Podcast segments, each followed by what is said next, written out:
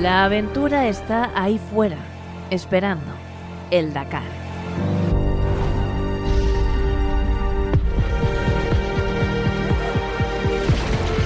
Bienvenido al Dakar gracias a la tecnología eléctrica de Audi.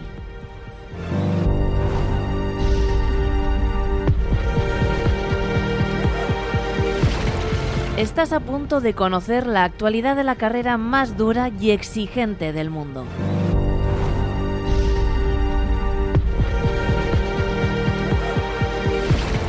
El futuro es una actitud. Arrancamos.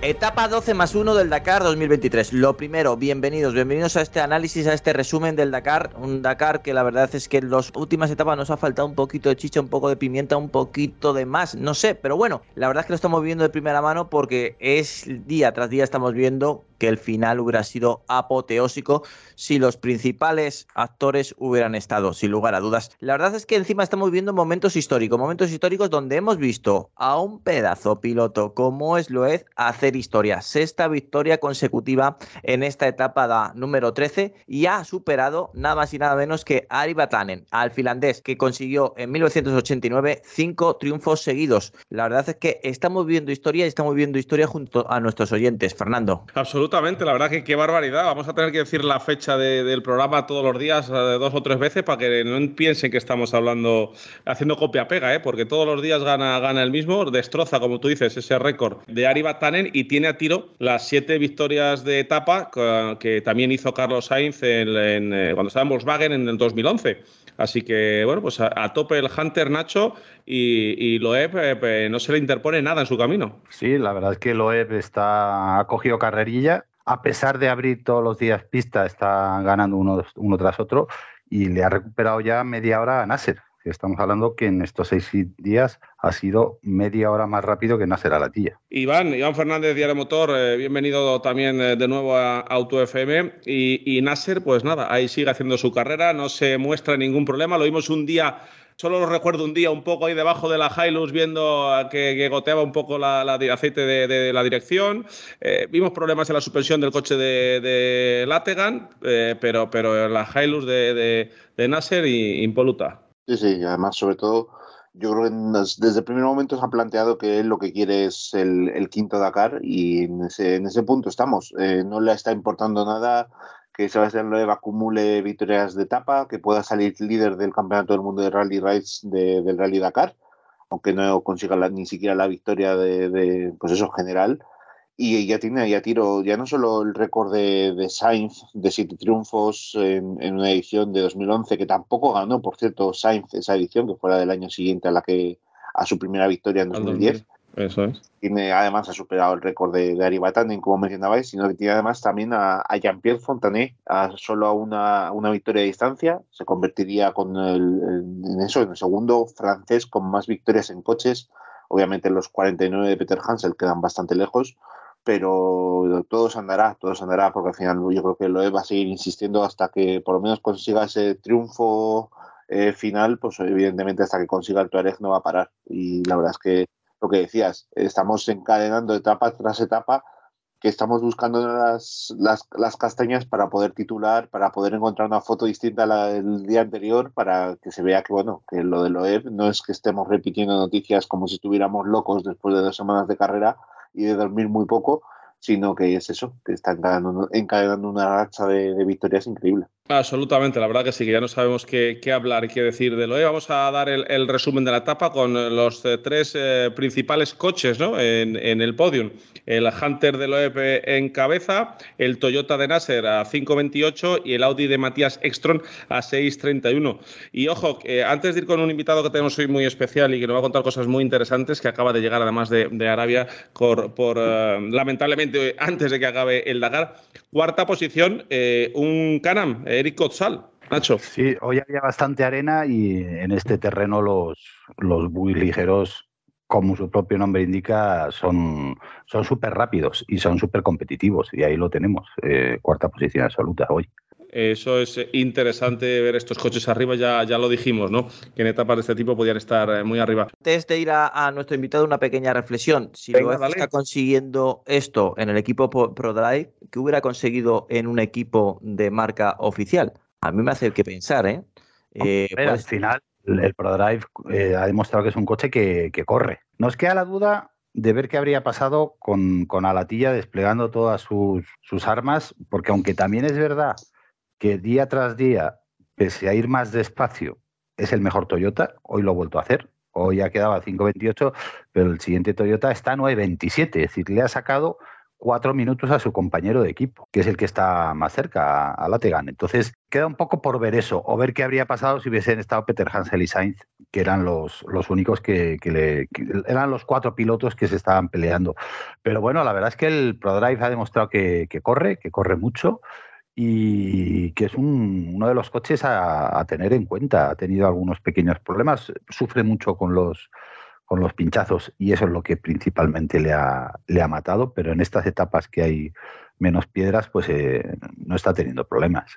Entonces, yo creo que no lo habría hecho mejor, por ejemplo, con un Toyota. No lo habría hecho mejor con un Toyota para, para Nacho Salvador. Y te decía, Nacho, que nos presentaras quién nos acompaña hoy con el que vamos a hablar de cómo ha sido el Dakar 2023. Bueno, pues tenemos a, a Conquense Manolo Plaza. Hicimos juntos mis tres primeros Dakares. Y la verdad es que lo pasamos muy bien, ¿verdad, Manolo? Sí, hola, buenas tardes. Disfrutamos cada día y siempre repitiendo con, la misma ilusión y con las mismas ganas de afrontar la aventura como es eh, el Dakar en, todas las ediciones. Oye, vamos a... le tenéis más, más de 60 años y sigue ahí peleando por el Dakar. O sea que no es el más veterano Sainz, Manolo. Eh, no, no, no, no. Hay más veteranos, incluso dentro de mi equipo. Yo tengo 62, pero dentro de mi equipo Roger, que por cierto esta noche ha pasado la, noche en las dunas junto a otros dos compañeros, eh, tiene 74 y no, no ves la ilusión y las ganas que lleva todos los días. ¿Te has eh, quedado con las ganas de, llegar al Quarter?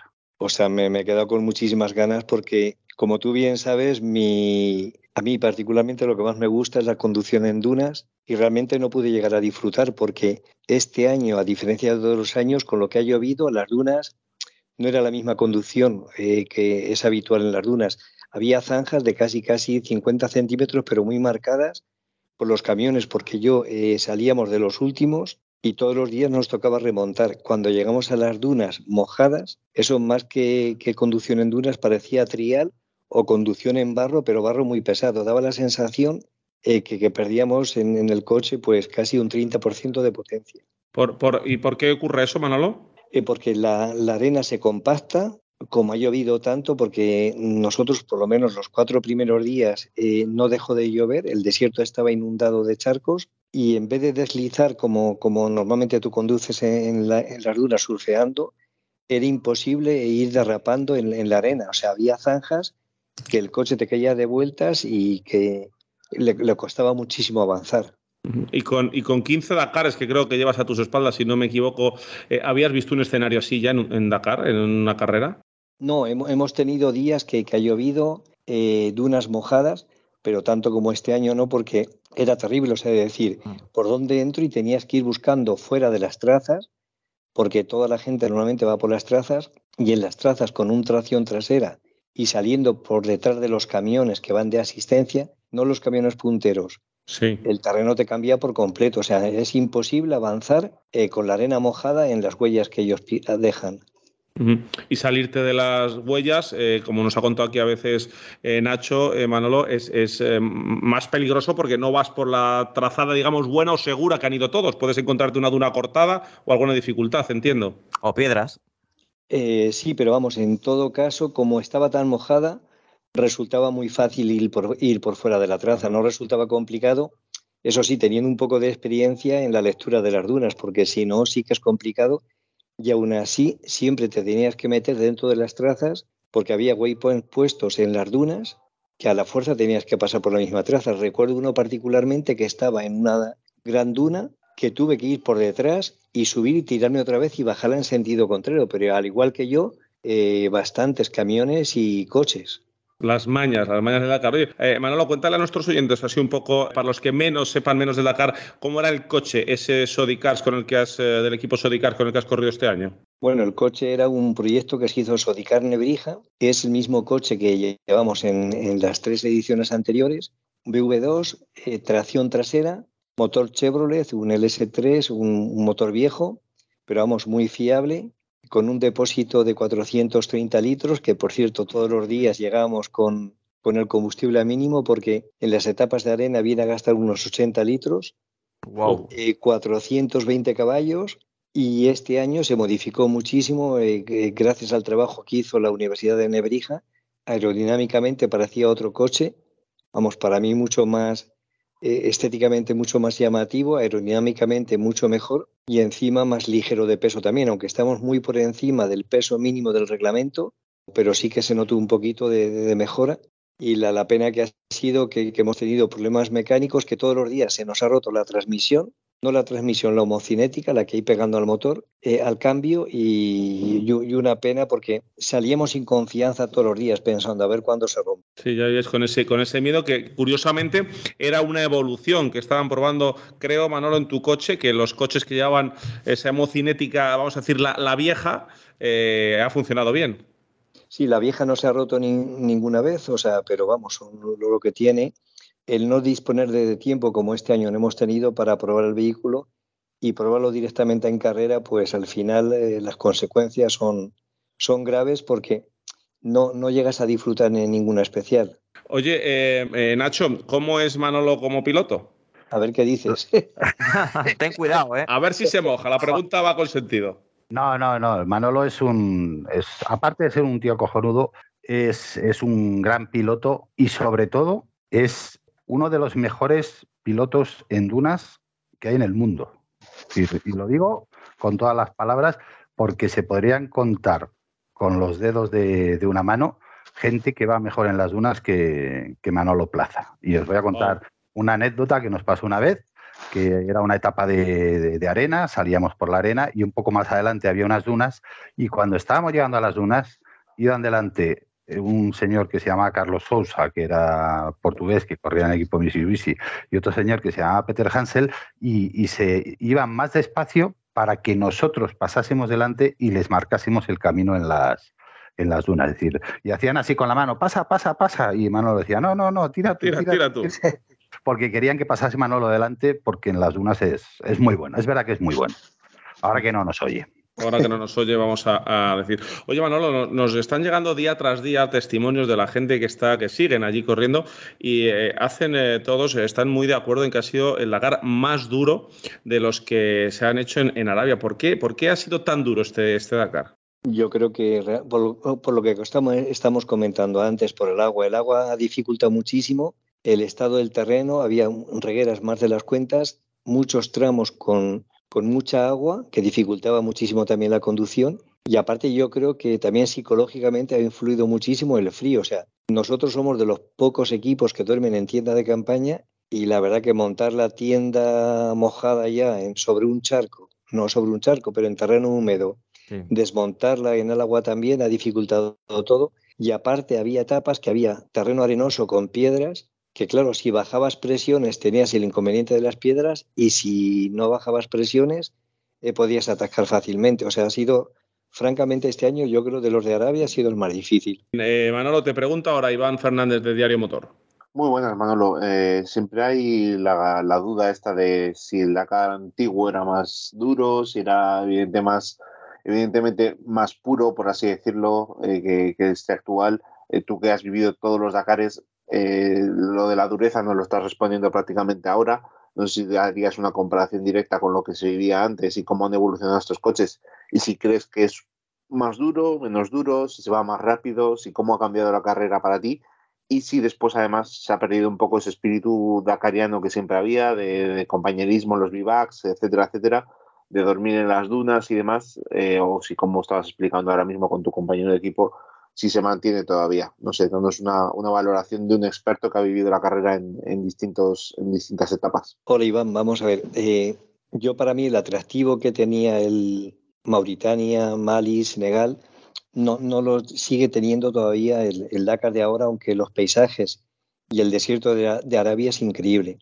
yo creo que lo que más hemos evolucionado con respecto a años anteriores ha sido en la seguridad. La seguridad ahora es mucho mayor, en todo momento nos tienen controlados, es más, ahora paras con el coche para un pinchazo y ya te están llamando por ir detrás para decir, oye, está todo bien, está ok, ¿cuánto tiempo vas a tardar? Si le dices media hora y a la media hora no, no estás en marcha, te están llamando. O sea, hemos evolucionado muchísimo a nivel de seguridad, a nivel de dificultad este año eh, se ha tenido mucha, o sea, yo creo que con respecto a Argentina ahora te sientes mucho más solo, es el Dakar más auténtico, el, el espíritu de antes, pero todavía no, no estamos, o sea, no estamos a la altura del Dakar de, Burkina Faso, de Guinea, que con Nacho lo corrimos estos, que era aventura total. A nivel de compañerismo, yo creo que el espíritu del Dakar, eso se sigue manteniendo.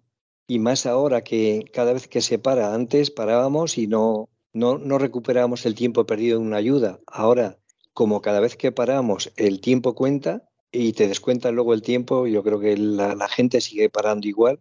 Y yo, yo creo que el espíritu no se ha perdido porque encima en estas cosas y dependiendo en el grupo donde te muevas más o menos de, tu ritmo, eh, unas veces tienes que ayudar tú y otras veces te tienen que ayudar a ti. En el caso nuestro, por ejemplo, este año hemos visto gente que no hemos podido parar, pero porque con un tracción trasera intentar ayudar en las dunas es prácticamente imposible. Tienes que ir con mucha inercia, tienes que ir surfeando y si paras, el, aunque sea cuesta abajo, luego la salida ya te cuesta. Efectivamente, y así es. Eh, está por ahí también José Lagunar, Manolo, nuestro experto en seguridad y en seguridad vial del programa, y seguro que ha abierto mucho los ojos cuando ha dicho esa, esa, esa um, manera ¿no? de que estáis localizados y siempre, y siempre la organización preguntando por vosotros, José. Muy buenas, Manolo. Bueno, más que abrir los ojos, que de esto ya era consciente, pero me ha gustado mucho cómo lo ha contado Manolo Plaza, es que tú crees que alguna vez Manolo esta evolución de saber dónde está la gente y si paran que les tengamos localizados va a llegar a los coches de calle, porque tú nos has contado la evolución en el Dakar.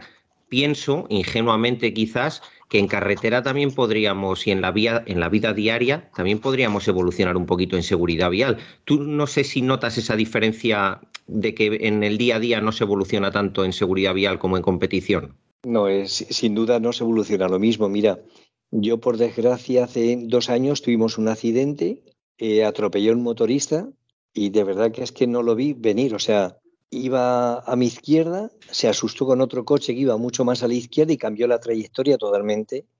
Imaginaros el susto y, o sea, y es que ya digo que no me dio tiempo ni a, ni a poder frenar. O sea, le pegué a 105, 110 kilómetros por hora, la moto se incendió y en principio y él pensaba que estaba muerto, pero vamos, afortunadamente no, no, no estaba. Pero luego, cada vez que hay un incidente en carrera, es muy importante luego que tú tienes que ir al final de la etapa a dirección de carrera con los comisarios, a analizar a ver qué es lo que has hecho, qué es lo que ha pasado y cómo ha sido el accidente. Y tenían reflejado de dos en dos metros cada punto la trayectoria que yo llevaba la trayectoria que lleva el motorista, el impacto, dónde quedó la moto y todo eso. O sea, ahora mismo, o sea, si cometes algún error, si haces alguna imprudencia, si hay algún accidente, lo averiguan exactamente como, como, vamos, lo que ha sucedido. La pena es que muchas veces en el desierto lo que le ha, pasado a Lopres, eh, que atropelló al, al espectador, es que hay a veces que se ponen en sitios que no se ve y él realmente en este caso se ve perfectamente en el vídeo también, no sé si conocéis sí. el vídeo. Sí, sí, lo hemos comentado. Que no, él no se enteró de, nada, vamos. Nada, nada, es que no se veía. Eso, eso ¿te has encontrado a tu gente mal colocada también, eh, Manolo? Yo creo que nos lo ha contado Nacho alguna experiencia que habéis tenido los dos. Sí, pero es que ahora y los, los locales de allí, en sitios que son complicados, se ponen que muchas veces dices, ¿dónde hay locales? Eh, que, pero fíjate, en mitad de la nada aparecen, ¿eh? Sí. Sabes que hay algún marrón y sobre todo el inconveniente es que se ponen en sitios que tú posiblemente la trazada no la harías por ahí, la harías justamente donde están ellos y, ostras, te dificulta mucho y dices, ostras, a ver si me, le voy a, pegar un golpe si, sin querer. Es un obstáculo más del desierto. Sí, igual que tenemos este año que en teoría con el Sentinel se puede adelantar fácilmente, pero hay mucha gente que, que, no se retira a pesar de todo de utilizarlo y de avisarle que tú vas eh, para adelantarle. Sí, sí, pero que hay gente que lo escucha, que te da. no hace caso. lo has recibido y al final no hacen caso. ¿Y eso, y eso eh, la organización es consciente? ¿Se puede reclamar? ¿Se puede eh, tener eh, una sanción con la quien actúa así? Sí, sí, sí, se reclama y sancionan. Lo que pasa que en el caso nuestro, que sales por detrás como estos días, joder, no vas a estar poniendo reclamaciones a todos, porque por más de uno tienes, y son gente que aparte que luego lo comentas personalmente, digo, está, porque no te has retirado, porque uno de ellos, un día paramos y dice, ostras, me has apedreado, me has roto el, el cristal. Digo, está, digo, pero si llevaba detrás de ti, dice, sí, sí, pero es que, digo, pues yo levanto un poco porque me daba miedo a orillarme a la derecha o a la izquierda, porque yo no sabía por dónde me ibas a adelantar. O sea, ah. pero van por sin salirse de la trazada, del camino en este caso, porque era zona de piedra, y claro, tú le tienes que adelantar por las piedras y en una zona donde no puedas derrapar, porque si derrapas, eh, la banda de es una cosa, el costado con un buggy trasera e-, es difícil no, no, no pinchar. Entonces tienes que buscar el momento donde puedas acelerar en línea recta sobre las piedras. Manolo, tú que tienes el, el carné oro de, del Dakar por las veces que has participado, eh, has visto también la evolución técnica de los vehículos, eh, de tus inicios hasta ahora. ¿Cómo ves eh, esta nueva apuesta por la electrificación, en este caso con el Audi RSQ e-tron E2 que hemos visto a Carlos Sainz? Bueno, hacía dos, dos comentarios por una parte la evolución de los coches es bestial, pero aparte de la evolución de los coches, el ritmo que se lleva. De verdad que antes, Nacho lo sabe bien, 15 minutos no era nada, una hora se podía recuperar un día, al día siguiente perderla, y ahora es que de verdad que el ritmo que llevan los de cabeza es brutal. Hablando, he hablado muchas veces con Armar Monleón, que van ahora quintos en la general, y dicen, se corre muchísimo, pero muchísimo. Dunas de estas de 2-3 metros, las altas, pero como si fuesen moto, o sea, e-, es, brutal. Los coches han evolucionado a nivel de suspensión, yo creo, tanto o más que, que, de motor. Y luego lo de Audi, está claro que si no llegan a tener los problemas que, que han tenido, eh, es un coche muy competitivo. o sea, aunque no tenemos que perder de vista tampoco que lleva un motor de gasolina, ¿eh? Sí, sí, sí. José, ibas a preguntar algo. Sí, em, solo por rematar el tema de seguridad contigo. Ya nos has explicado que como estáis muy monitorizados, la investigación posterior del accidente es mucho más sencilla y con lo cual se puede hacer una normativa nueva o aplicar algún tema técnico. ¿Serías partidario de que a nivel de uso del coche particular y de la moto particular, permitir que nos monitorizaran un poquito más sería positivo para mejorar la seguridad vial de todos? No, soy Nacho, no. yo, me uno con Nacho, ¿eh? Sería espantoso que no estuvieran monitorizados, sería horrible, sería gran hermano, porque cuando pasan esas cosas solo es para mal. Es decir, eso no se utilizaría para, para, para, lo que se utiliza en el Dakar para solucionar problemas, se utilizaría para ponernos multas y nada más, y se acabó. Es decir, Manolo, responde. Sí, yo estoy de acuerdo contigo, ¿eh? porque algunas veces a lo mejor eh, sobrepasas el límite de velocidad en sitios que no hay riesgo ninguno y dices, o sea, que, que estoy haciendo, o sea, estoy haciendo una ilegalidad pero es que en realidad eh, con, este coche que llevo, con lo que llevo, es que puedo ir perfectamente a 140 con la misma seguridad que antes íbamos a 80 o, incluso, fíjate, te diría con más seguridad. Comparando, por ejemplo, esas velocidades que nos has dicho de 80 a 140 con aquel eh, Mitsubishi con el que ibas con Nacho de Solán de Cabras, por ejemplo. No, yo estaba hablando de coches de, calle, o sea, de, un ah, coche de calle. Pero hoy en día la seguridad, el Mitsubishi de, que nosotros que participamos en el Dakar era un coche muy competitivo, pero a nivel de suspensiones te diría que muy, muy, muy alejado de lo que hay hoy en día. O sea, hoy casi, casi con el buggy que corremos nosotros, eh, lleva la suspensión de una moto, pero es que los coches delante, eh, dunas de, de, de, 3, 4 metros, te tiras, caes con una rueda, con, con dos, como quieras. Vamos, que, que, no, no se enteran, la fatiga la sobre perfectamente. ¿Es lo que más ha evolucionado? ¿Suspensiones, dirías?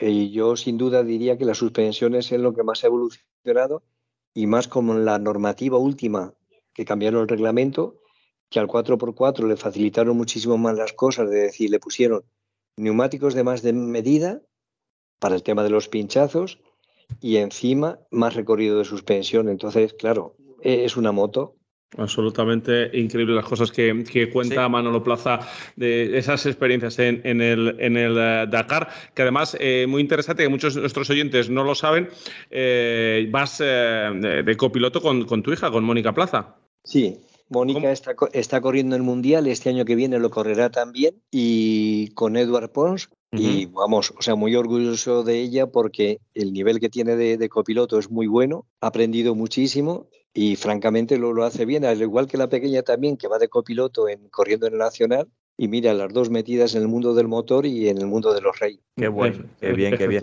Oye, Manolo, te voy a aprovechar, ya que estás aquí y que tú lo has vivido de primera persona, que nosotros lo hemos comentado, pero no es lo mismo, tú las, has sentido. Las primeras etapas se dijeron que se habían sobrepasado el tema de piedras, por lo menos por lo que teníais vosotros en, en el book, o por lo menos en la presentación del Dakar. ¿Fue así o simplemente es una excusa de por los pinchazos que, que aparecieron en los equipos de primera línea? No, sí que, sí que hubo más piedras de lo que marcaba y, lo que lo dijeron en el briefing.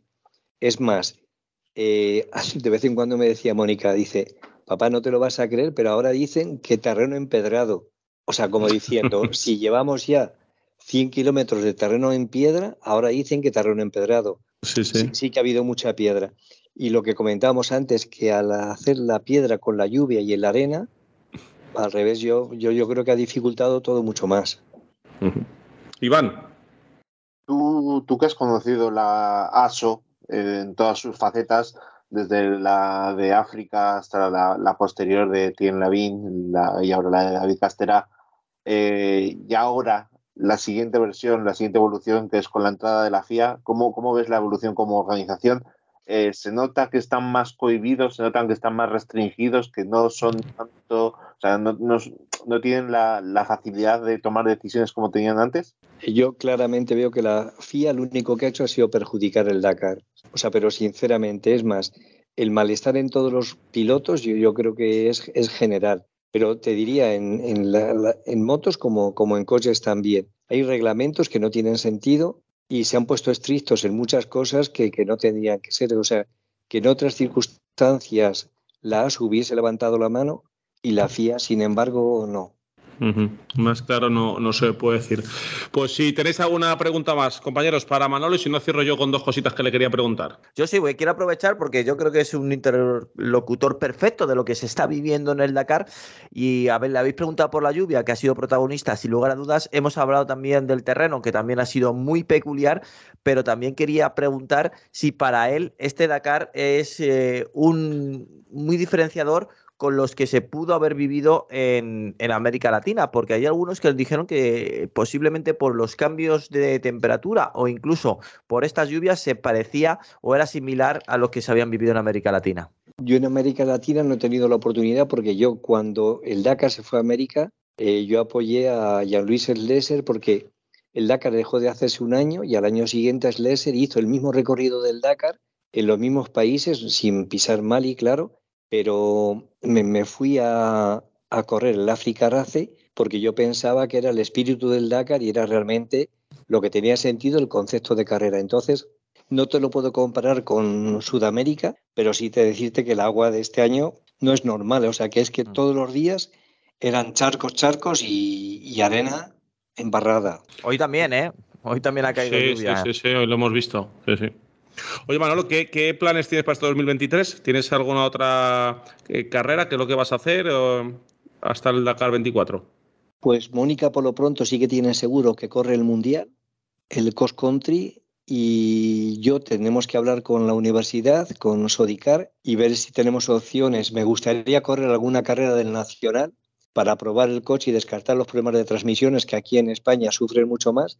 No es un coche competitivo para el Nacional, pero sí que es fiable, o sea, las pruebas que se pueden hacer aquí.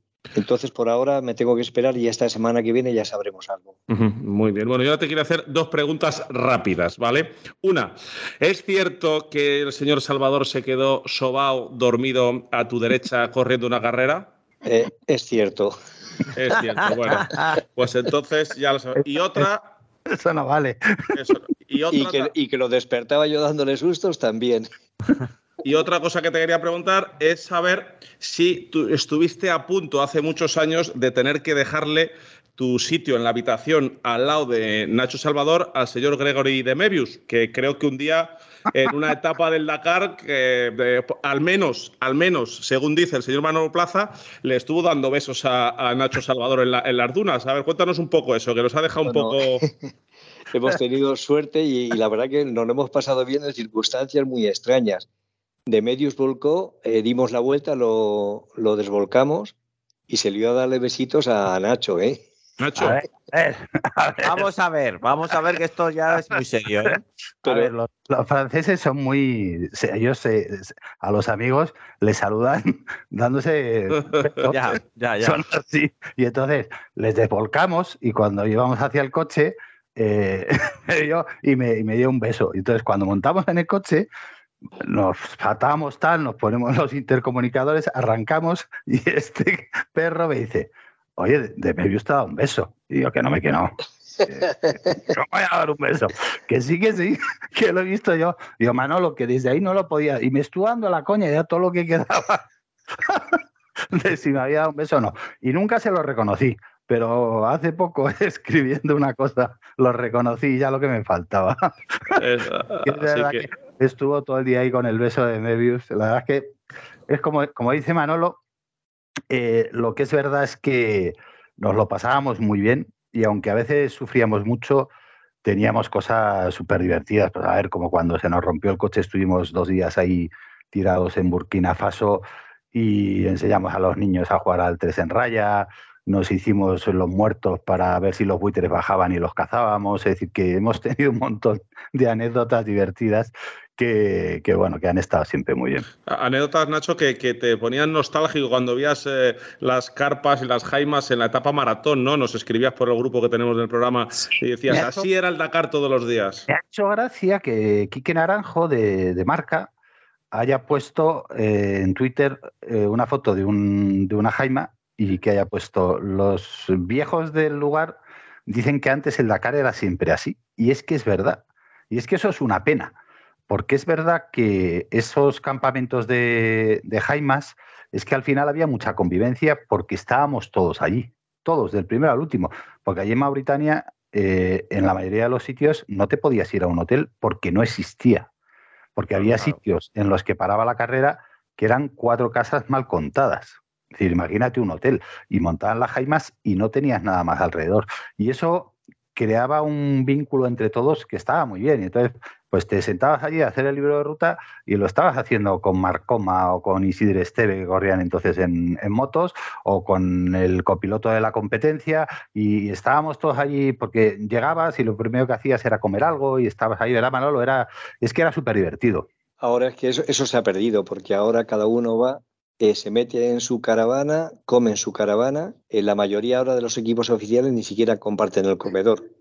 Llevan su propio catering y no, no, no, es igual el ambiente de ahora, en eso sí que ha cambiado muchísimo. Y esas etapas maratón no son las pocas que, todavía hacen que la gente, que la, familia del Dakar se junte, ¿no? Claro, y es, la verdad es que es, una pena, porque toda esa convivencia está muy bien, porque estabas, tú estabas ahí sentado cenando y al lado tenías al, tío que había ganado la etapa ese día, es decir, que era, era muy bonito. Y eso sí que es verdad que es una pena que, que se haya perdido. El tema de las autocaravanas y tal, eh, hay por ahí un vídeo de Loeb intentando montar una tienda.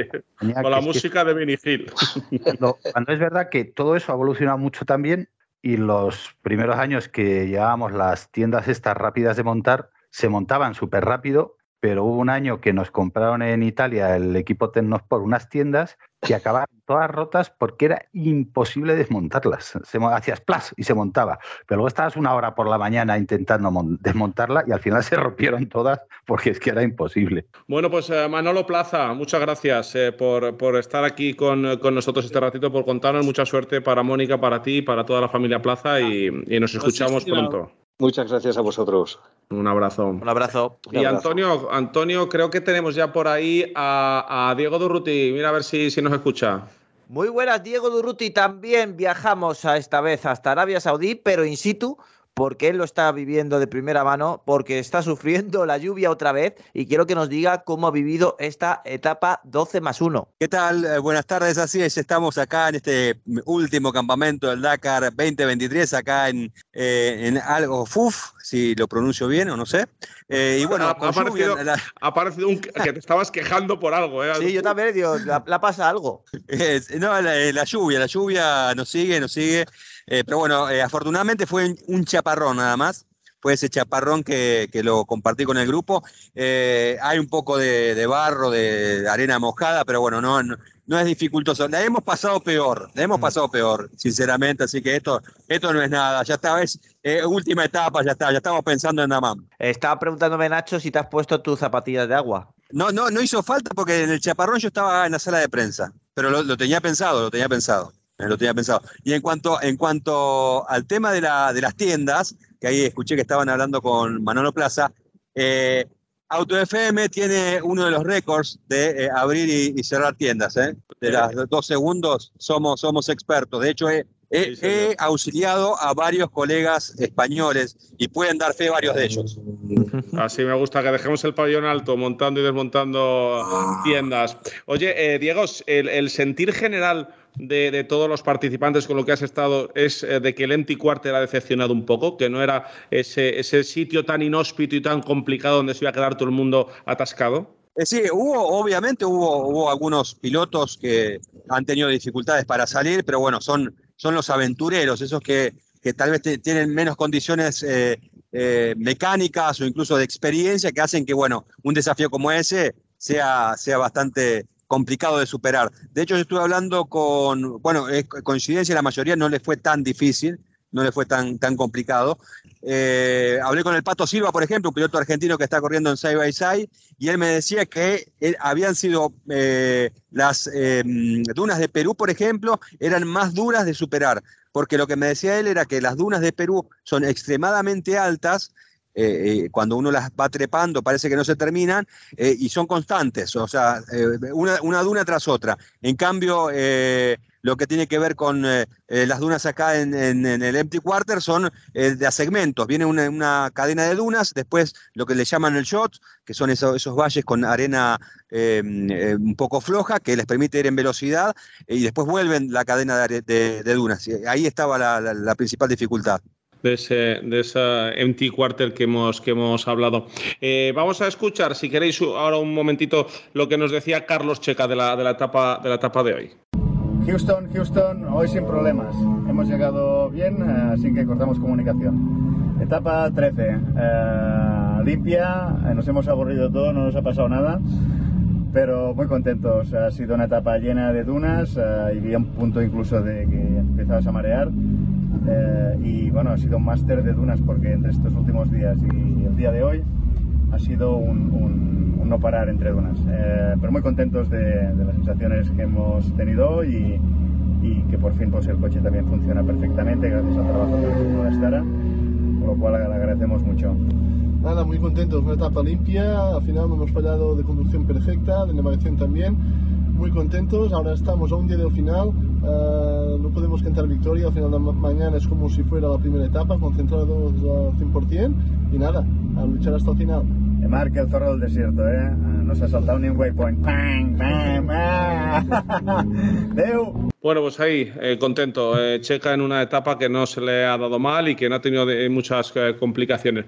Los hasta hoy, ¿cómo han terminado? De Checa ha acabado contento y sin demasiados problemas. Sí, hoy no han tenido problemas. La verdad es que, a ver, es que venían de unos días que, sobre todo Checa, de unos días tremendos. Ayer acordaros que, tuvo problemas eh, con, el motor y tuvo problemas con la caja de cambios, que, eso ya es más es más jorobado, porque una avería de motor en un momento dado, pues, pues te sube la temperatura, pues será por algo, vas parando tal, pero cuando se rompe el cambio, eso no tiene solución. Entonces, pues bueno, han conseguido acabar, esta noche han puesto el coche a punto otra vez y ahora ya es solo llegar a, llegar a la meta y además como tuvieron la suerte, entre comillas, de que Esteve tuvo ese problema con el arranque en, la primera parte de la maratón que perdió tres horas, pues si todo va bien, que todo apunta que sí, van a llegar a, a, la meta, iba a decir van a llegar a Dakar, van a llegar a la meta como primeros españoles, primer equipo español, lo cual está muy bien. Está, está muy bien. Y eh, Iván, T3 y T4, eh, prácticamente sigue todo parecido en cuanto a los españoles, a Cristina y a Gerard. Sí, eh, la verdad es que hemos tenido, además hoy he tenido,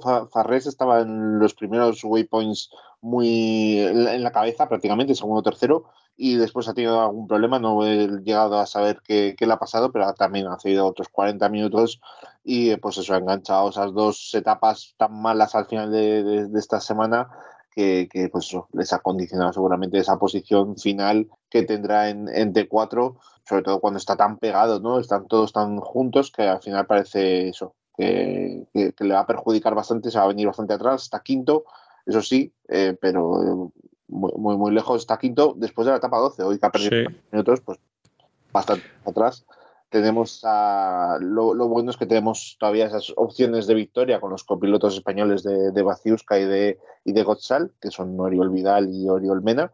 Están muy, muy juntos, prácticamente eso a tres minutos, porque ha ganado hoy eh, Gotzal la, etapa.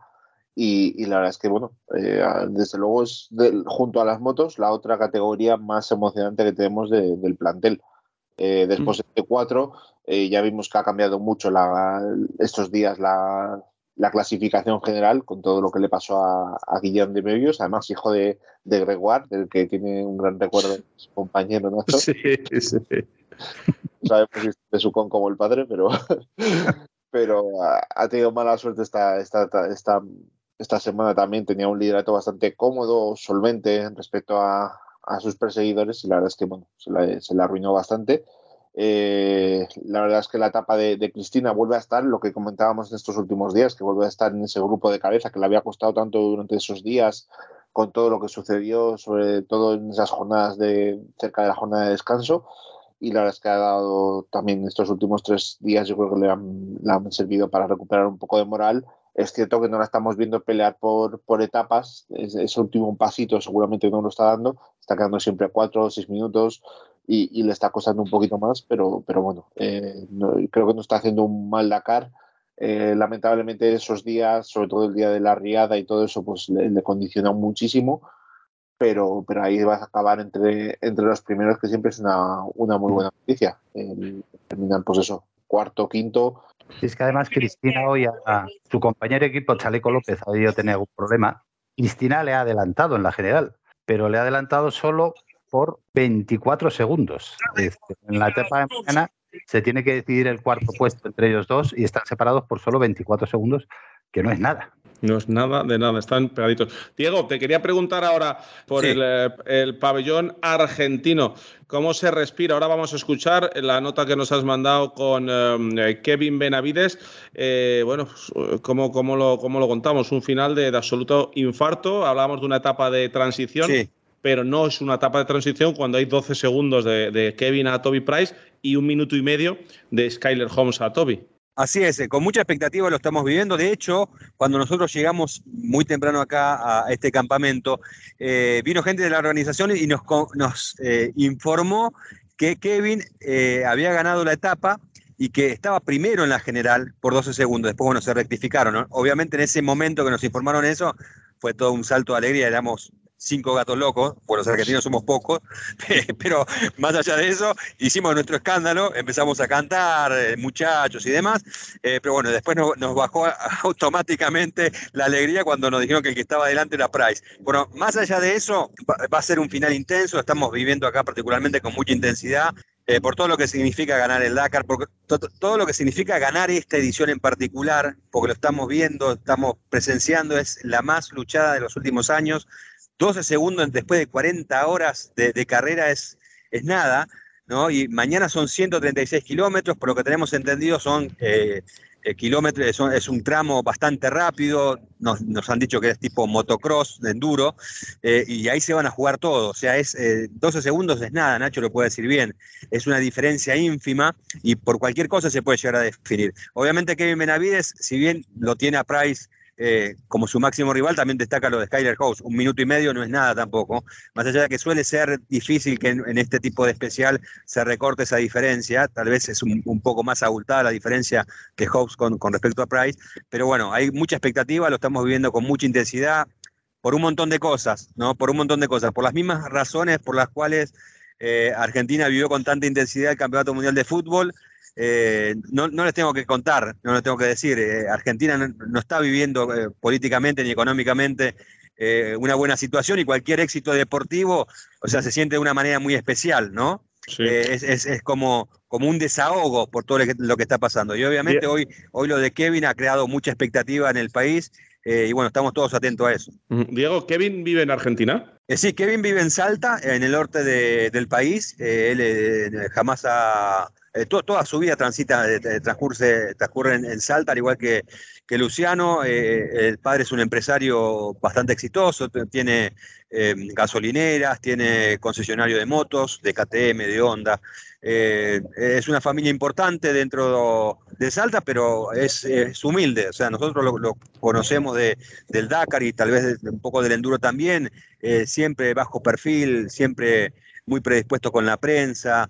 Y eso, eso también hace ¿no? que nosotros en cada uno de los reportes lo reflejamos, o uno escribiendo, o cuando lo vea Kevin, o cuando eh, escuche un audio, un audio. Hoy tuvimos la posibilidad, que es la nota que vamos a escuchar, por ejemplo, en la que le pide a los argentinos que por favor le den fuerza. ¿no? O sea, es, es todo muy emotivo, todo muy Vamos emotivo. a escucharlo, ya, ya que nos lo, lo Ok. estás eh, contando, vamos a escucharlo, Diego, y, y ya cerramos en un momentito co- contigo. Ok. en etapa y por bueno haber recortado diferencias en la general. 12 segundos es, es nada, ¿no? Después de tantas horas de carrera, así que bueno, mañana último intento para darlo todo. Hoy igual una etapa que he salido a apretar, a hacer lo mejor posible y bueno, lamentablemente me encontré a Matías en el kilómetro 55 que se había comido un, un cortado y bueno, estaba en el piso con mucho dolor de espalda.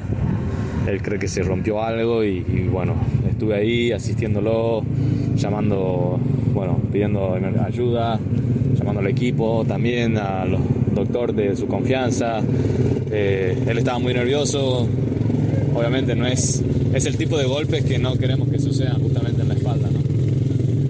Pero bueno, ah, me quedé con él hasta que, bueno, ya estaban obviamente los médicos y todo, pero hasta que él est- estuvo más tranquilo y luego, bueno, reinicié la carrera. Obviamente tampoco fue fácil eh, volver a, a resetearse, ¿no? Para salir adelante.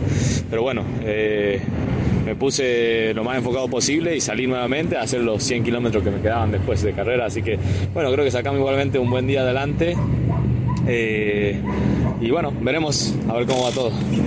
Yo diría que es una hazaña, ¿no? Yo diría que eso que vos esperabas ayer, que nos dijiste, eh, lo voy a dar todo. Vamos a los penales, dijiste, ¿no? Sí, sí, ahora mañana es por el honor. Tratar de acelerar lo máximo posible. Será un, un- un día corto o una especial rápida también, por lo que dicen. Va a estar difícil, eh, pero bueno, nada imposible hasta que se baje la, la bandera, ¿no? Así que habrá que ir dándolo todo y bueno, con esa ilusión. Creo que es, más- eh, es el mejor momento para, para poner esa canción, que nos volvimos a ilusionar. Kevin, eh, ¿qué le dirías a los argentinos que están en tu país eh, esperando y alentándote? ¿Qué, qué le, qué le puedes decir?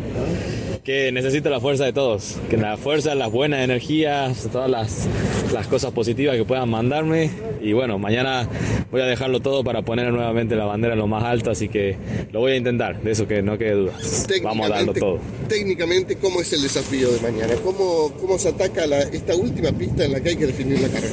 No lo sé, aún ahora tengo que ir con el equipo, veremos un poco cómo es la información de mañana, pero seguramente hay que acelerar, no queda otra. Que viene una pregunta, ¿está cerrado la diferencia de 12 segundos o todavía hay falta revisar algo? Eh, yo creo que van a revisarlo bien porque recién me descargaron ahora lo- lo- los datos. Yo creo que ellos sacaron la diferencia tal vez por, por diferencia con los waypoints anterior o algo así. Así que bueno, habrá que chequear. Hay que ver, capaz, si son más segundos, cada segundo vale mucho ahora. Así que bueno, vamos a esperar eso. Kevin, eh, si fueses el Dibu Martínez, ¿qué le dirías a Toby Price? Bueno, que te como. ¿eh? Mañana sumar la segunda estrella, Kevin. Ojalá, ojalá. Bueno, nada está dicho hasta que se baje la bandera, así que vamos a darlo todo y, y bueno, manden fuerzas, que lo estamos, da- estamos dando lo mejor y bueno, tratando, obviamente, vamos a lucharlo con, con mucho, mucha garra y corazón. ¿Esto es lo que esperabas, Kevin, llegar a esta diferencia a la última etapa? Bueno, no, la verdad que uno gustaría llegar a la última etapa más relajado, pero bueno, nunca, nunca ha sido fácil, ¿no? Si fuera fácil, no se llamaría Dakar, así que creo que por algo es el Dakar, es la carrera más difícil del mundo, el nivel, bueno, después de no sé cuántas horas llevamos de, de carrera, más de 40 horas, estar a 10 segundos en una general es, es increíble. Y ojo, Skyler está a un minuto, ¿eh? O sea, tres pilotos en un minuto, después de más de 40 horas, realmente es increíble el nivel que ha estado. La carrera, bueno, ha sido dura, muy dura, muy física, muy demandante, así que con el enlace es demasiado largo. Hoy hemos tenido también 510 enlaces para volver aquí, así que bueno, ha sido un día largo. Así que ahora descansar y juntar energías. Bueno, pues ahí está, Diego Durruti con esa pregunta que comparaba ¿no? con el Dibu Martínez, eh, interesante, y, lo que decía que Queríamos preguntarte, Diego, ya para cerrar contigo, ¿hay algún, se ha hablado algo, se, habéis hablado con Kevin, con el equipo KTM, ¿hay alguna orden de equipo? Eh, ¿Puede haberla? No, no, no, yo creo que no puede haberla, no. No debería porque no, por lo que tengo entendido, los pilotos no han filmado para obedecer órdenes de equipo, salvo que sea necesario. En este caso, cuando están luchando palmo a palmo por una posición sin nadie en el medio, no, no creo que, que haya órdenes de equipo. Y me parece que va a ser una lucha limpia como tiene que ser. Bueno, pues eh, a tope. Mañana eh, con Kevin Benavides en motos. Y si no tienes nada más, Diego, yo creo que podemos, eh, Antonio, cerrar ya comunicación con Arabia. Perfecto, perfecto. Ya acá eh, van a hacer entrega de, de, de, las medallas del Mundial de, de Rally Ray. Después de cada etapa, a los ganadores de las etapas les entregan justamente una medalla. Obviamente el medallero lo, lo está completando con, sí. eh, con, en autos con sus seis triunfos, eh, batiendo un récord.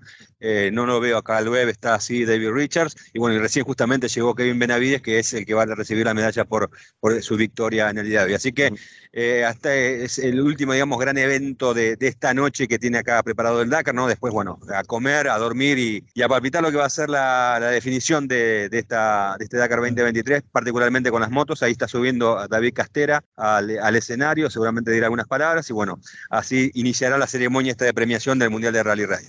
Bueno, pues un abrazo, Diego, y mañana en lugar de una Argentina-Francia se disputa una Argentina-Australia, ¿no? Con, con uh, Kevin y Toby. Así es, pero ya le ganamos a los australianos en el fútbol, así que también le podemos ganar acá. Venga, bueno. dale duro, abrazo. Un abrazo, Diego. Abrazo. Oye, yo quería saber, Antonio, si no te importa la, la opinión de Iván, eh, que, que, lleva muy por la mano el tema de las motos, con el tema de órdenes de equipo. ¿Tú también lo ves de, descartado? Que, que, hay alguna orden de equipo de que a lo mejor hasta cierto kilómetro cada uno eh, vaya a tope, pero a partir de cierto kilómetro que ya no, no se la jueguen? Es que eso después en carrera es muy difícil de medir. O sea, o tomas la decisión antes de la etapa y lo dejas ya completamente sentenciado, o, o ya lo has hablado previamente, en plan de el que llegue primero a la última etapa eh, es el ganador, no, mm. no asumáis riesgos. Pero claro, después está el actor secundario que está ahí, Skyler House, que supongo que él no tiene, es seguro que no tiene esas órdenes de equipo, porque al final son dos estructuras independientes, por mucho que Usbarna sea parte del grupo KTM, son dos estructuras independientes. Entonces, pues bueno, eh, ahí va a estar la, la cosa. Es, es, importante para KTM, desde luego, llevarse el, el, triunfo, porque al final llevan desde 2019, si no recuerdo mal, sin conseguir el, la victoria. En Arabia Saudí nunca lo han conseguido, por mucho que la Gas Gas sea una, una KTM renombrada o cambiada de colores. Seguimos hablando de que KTM no ganado en Arabia Saudí y que su racha de triunfo se quedó prácticamente en Sudamérica con ese último triunfo de Toby Price. Además, es una situación muy parecida porque llevamos esa última eh, jornada con, con, ese duelo con Quintanilla que recordábamos el otro día y que fue la caída de Quintanilla en, en una duna muy cortada donde cayó muy plano y se hizo bastante daño. El piloto chileno que ahora está compitiendo con, con Honda y, y, se llevó el triunfo, en este caso un Toby Price que también tuvo que hacer pues malabarismos en aquella edición porque tenía la, la, mano muy tocada, tenía muy poca fuerza en la mano derecha, creo recordar, y, y, fue una edición que se jugó en el último suspiro. Y en esta, pues yo creo que al final les van a permitir a los dos, no sé cómo andan los contratos, no sé si eh, acaban los dos contratos de este año, eh, creo que Benavides, pues bueno, lleva dos años prácticamente en KTM, seguramente tenga un 2 más 1 o, 3 años de, contrato. Y Price, como siempre, anda renovando de forma muy, muy corta porque no sabe lo que va a hacer. Es un piloto que siempre está interesado también mucho por los coches. Le hemos visto hacer retos en, en, en Australia de competir en la misma carrera en motos y en coches el mismo día. Eh, o sea, cogía un, un, helicóptero o una avioneta para cuando una vez terminaba la, la categoría de motos y la, la, ganaba con solvencia, volvía a la línea de salida para hacer la, la, carrera en coches, eso lo hemos visto en alguna ocasión y además hemos visto correr alguna que trabaja norteamericana con nuestros trophy tracks tan famosos que vienen por allí y, y la verdad es que no, no creo que, que, incida. Yo creo que al final la decisión va, va a ser eso, va a ser el cronómetro, eh, siendo 12 segundos, eh, ninguno va a ceder y va, van a querer los dos a, los dos, los dos a saco.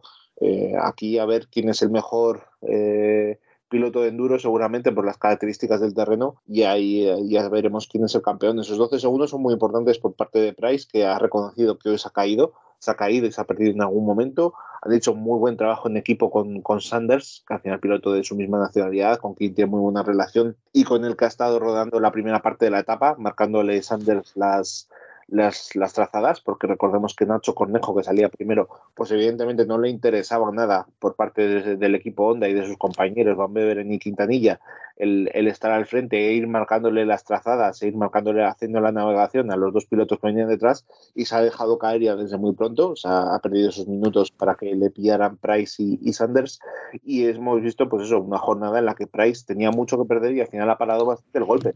Pero claro, ha llegado ese Benavides, ese motorista fantasma desde atrás, porque no teníamos prácticamente referencias con esa compensación de tiempos y, ha dado la sorpresa llevándose la, etapa. Entonces, yo creo que mañana no está nada decidido y se van a jugar los dos en la cara hasta, las, hasta el último kilómetro. Hasta la última consecuencia. Bueno, pues con todo esto y con este repaso que le hemos dado, eh, si queréis, escuchamos ya para cerrar a Javi eh, Vega y a Joan Pedrero. Javi Vega, una pena, ¿verdad, Iván? Eh, iba primero de la categoría Original by Motul y ha cedido el primer puesto por 17 minutos. En la general creo que se queda ahora con respecto al líder. Sí, ha perdido esa posición con Jason Moore, que comentábamos ayer que era su principal rival. También está Mario Patrao por ahí muy, muy cerca, que hablábamos ayer de, de ilustres que tiene la categoría eh, Motul y Mario Patrao desde luego es uno de, de, de ellos una lástima. Veremos todavía lo que queda. Queda una jornada y siempre con estas diferencias tan cortas puede pasar cualquier cosa, pero bueno, lo, lo, ha peleado desde luego. Es una, una, edición muy buena por parte de Javi Vega. Vamos a escucharlo. Eh, Javi, bueno, estamos acá ya en la penúltima etapa de, este Dakar 2023, ya finalizada, esperando lo que es mañana la, llegada de Damam. ¿Cómo, ¿Cómo ha sido tu carrera? Bueno, pues pasada por agua, ¿no? Yo creo que ha sido un Dakar duro por, por la inclemencia del tiempo. Eh, las especiales han, han, estado bien, nos esperamos a lo mejor un poquito más del Lenti Quarter, pero el tiempo, el frío eh, nos ha matado, la verdad. Eh, dentro de tus compañeros eh, lo tenías a Joan, ¿no? Eh, durante mucho tiempo piloto elite. ¿Qué se siente compartir con él el, esta, esta, experiencia? Bueno, a Joan, como siempre le digo, ni, ni se despeina, da gusto, lleva 15 Dakares, tiene mucha experiencia, tiene muy controlados los, los timing, que es lo, lo importante para esta carrera y, y, bueno, siempre aprender de él, claro. Joan, eh, ¿qué pudiste aprender de cómo se viven los, los original? Pues la verdad es que me lo he pasado súper bien, me lo estoy pasando súper bien, no me lo imaginaba. Llevo muchos años, este es el decimoquinto Dakar, tenía que cambiar, tenía que hacer un aniversario diferente y, y cómo no, la esencia del Dakar, ¿no? Yo creo que esto es una categoría, más que una categoría, es un, es un team, es un team grande y, y creo que, hostia, que es una pasada, o sea, lo recomiendo muchísimo es duro, porque es muy duro, porque duermes en el suelo muchos días, pero, pero bueno, yo creo que, bueno, pues eh, ya soy mayor, ya estoy de capa caída y bueno, al final pues eh, una experiencia muy buena, he conocido gente nueva, la verdad es que he conocido la, la, la carrera de otra manera, ¿no? ¿Qué es lo que más te ha sorprendido de cómo ellos hacen el Dakar? La generosidad que hay aquí, ¿no? Eh, llegas aquí, los mecánicos de la organización, todo, esto, esto es un equipo, esto es el mejor equipo de, del mundo, yo creo, y, y, y bueno, es, ha sido, ya, ya, te digo, un placer estar aquí porque todo el mundo te ayuda, todo el mundo te aplaude cuando lo haces bien, todo el mundo te aplaude cuando lo haces mal y eso es muy importante, ¿no? Porque no son los equipos, no pasa, en los equipos cuando está todo bien, bien, cuando está mal eres, no vales. Entonces, eres un número y aquí no, aquí eres uno más. Desgas, no desgas, eh, llegue la moto como llegue, eh, si de esto te ayudan y esto es una pasada.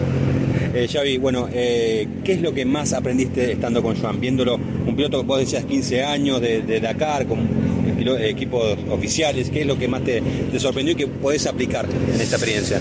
Bueno, eh, como os he dicho antes, Joan tiene súper claros los timings, ¿no? Hacer la moto, ducharse, comer y, eso es mmm, prevalencia en el Dakar. No puedes perder ni un momento. Primero hay que terminar eso para luego poder dedicar a otras cosas. Bueno, muchísimas gracias a los dos. ¿eh? A ti, a vosotros. Gracias a vosotros. Bueno, pues ahí hemos escuchado a Javi Vega, hemos escuchado a Joan Pedrero y yo creo que, Antonio, nos debíamos ir ya con la etapa de mañana. Hacia una nueva era, movilidad sin emisiones.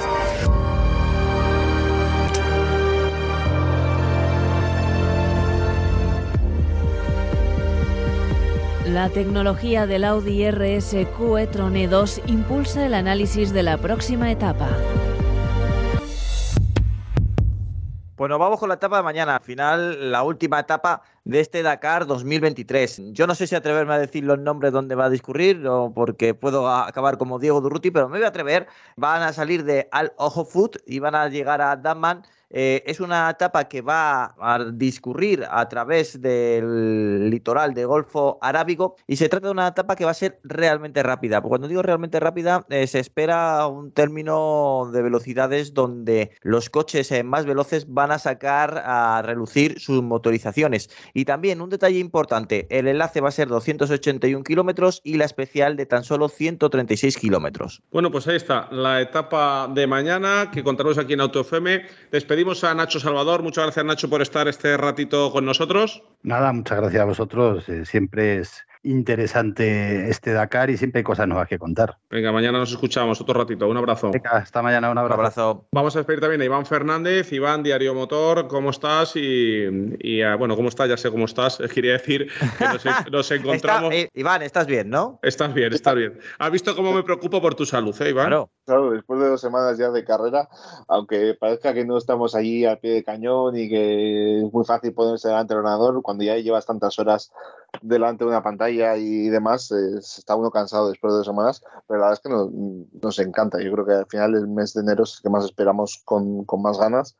Y, y nada, eh, yo creo que mañana veremos un último día muy interesante, de estos emocionantes que yo creo nos va nos va a dejar con el buen recuerdo de, que nos va a quitar un poco esa pena de que el Empty Quarter no ha, no ha, no ha, satisfecho nuestras expectativas, ¿no? Yo creo que mañana va a ser un día, un día bonito. Pues gracias por compartirlo con Autofem y todos sus oyentes. Iván, mañana eh, cerramos contigo también. Gracias a vosotros. Hasta mañana. Un abrazo. Retos, sacrificio, pasión, competición, tecnología están a punto de ser puestos a prueba.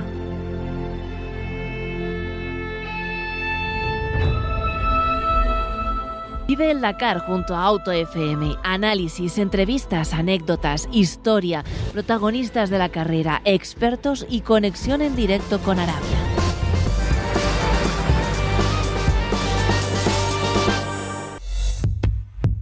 Y ya nos quedamos eh, con José Lagunar Antonio para dar una pinceladita de seguridad con el tema de las motos, que son auténticos titanes, José. Los estamos oyendo día tras día, eh, todo lo que, lo que cuentan. Y hoy a mayores escuchábamos a Joan Pedrero y a Javi Vega, que además ellos se revisan su moto, se hacen su mantenimiento, se hacen su cama en su tienda de campaña, en esos Original by Motul, en esa categoría que hacen todo ellos y que no llevan un equipo o una estructura detrás. Si correr el Dakar es una auténtica aventura y es un sacrificio, hacerlo en moto ya es prácticamente, bueno, lo más parecido al infierno que creo que hay en vida porque cuidado qué canutas las tienen que pasar. Ojo, y que son también muy, muy vulnerables. Al final están en el ángulo muerto de los camiones, se tienen que comer lo que no está escrito, sobre todo la gente que va en esta categoría que no lleva asistencia, no quiero ni pensar el desgaste psicológico y el desgaste físico que tienen que tener para mañana. O sea, tiene que ser impresionante la capacidad que tengan de sujetarse encima de la moto y de ir dando caña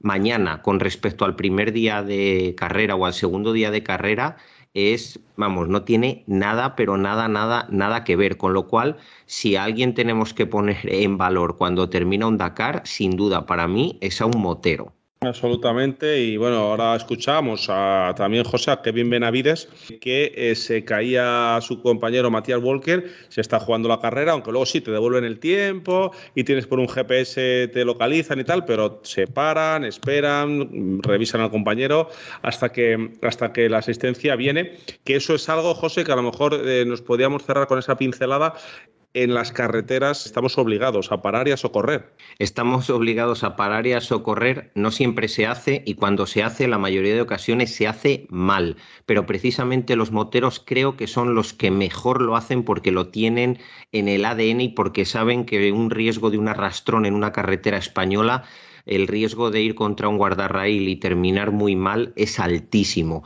Por eso cuando hay un cuando los moteros van circulando nunca tienen que circular uno en fila india encima de otro, siempre tienen que ir si por el carril el primero por la derecha, el segundo por la izquierda, el tercero por la derecha, el cuarto en la izquierda, haciendo como una especie de zigzag para poder tener mejor visión y poder, en caso de que tenga que hacer una frenada de emergencia o tenga un arrastrón, el compañero que hay delante, que el que va detrás no se le lleve puesto.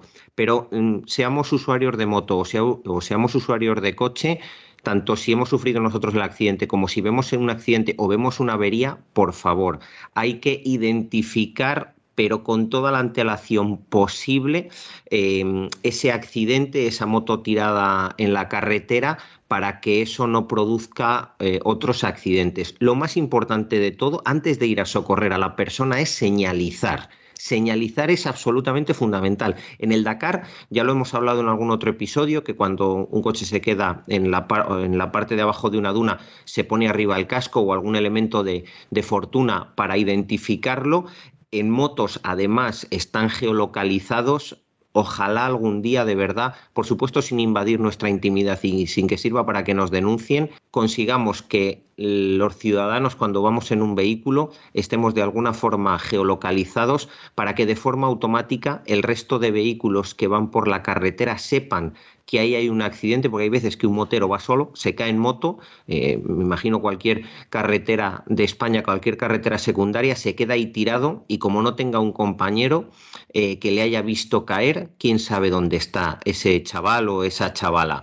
O sea que el tema de la geolocalización creo que sí podría aportar valor a la seguridad vial, ojo, si se hace bien y de hecho la DGT ya nos ha ya aprobado la señal V16, el luminoso este que va a sustituir a los triángulos, que ya va a estar geolocalizado y que en principio va a ser activación manual. Ya tenemos los coches con el e-call que tienen activación automática si detectan una deceleración brusca. Hay una persona que llama al coche y le dice, ¿está usted bien? Hemos detectado que ha tenido o ha podido tener un accidente. ¿Qué retrasados estamos en la calle con respecto a la competición? Absolutamente de acuerdo contigo, siempre muy acertado los comentarios de seguridad de José Lagunar. Antonio, yo creo que con esto y un bizcocho nos hemos merendado la etapa 13 la penúltima etapa del Dakar 2023, que no hemos llegado al final, que mañana tenemos más, que tenemos una etapa muy rápida, que puede suceder de todo, por supuesto, porque, insisto, lo hemos dicho durante todo el Dakar, hasta el rabo todo es todo, y por eso queremos que nos acompañes en esta aventura que es el Dakar 2023 hasta el final. Por eso, mañana una cita más aquí en Auto FM. Y luego, y luego Antonio Macho, que vamos a hacer el lunes eh, por las tardes. Yo, yo, voy a echaros de menos muchísimo. Tenemos que tendremos que inventarnos algo, José. Yo voy a, retransmitimos?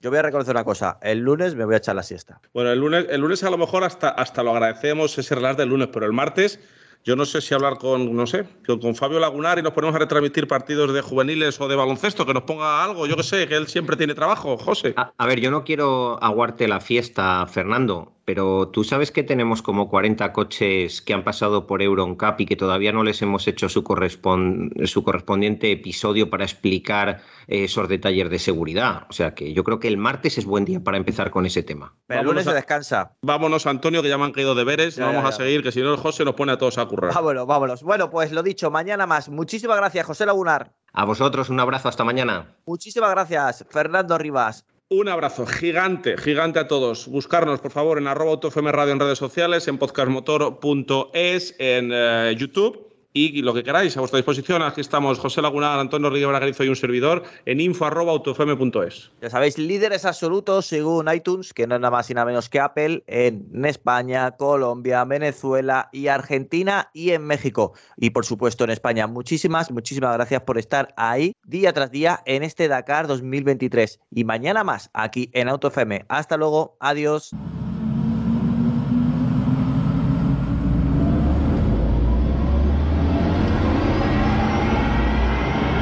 Te esperamos en la próxima etapa del Dakar 2023, la carrera más dura del mundo.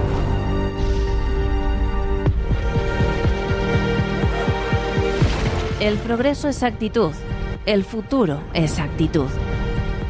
Audi, a la vanguardia de la técnica.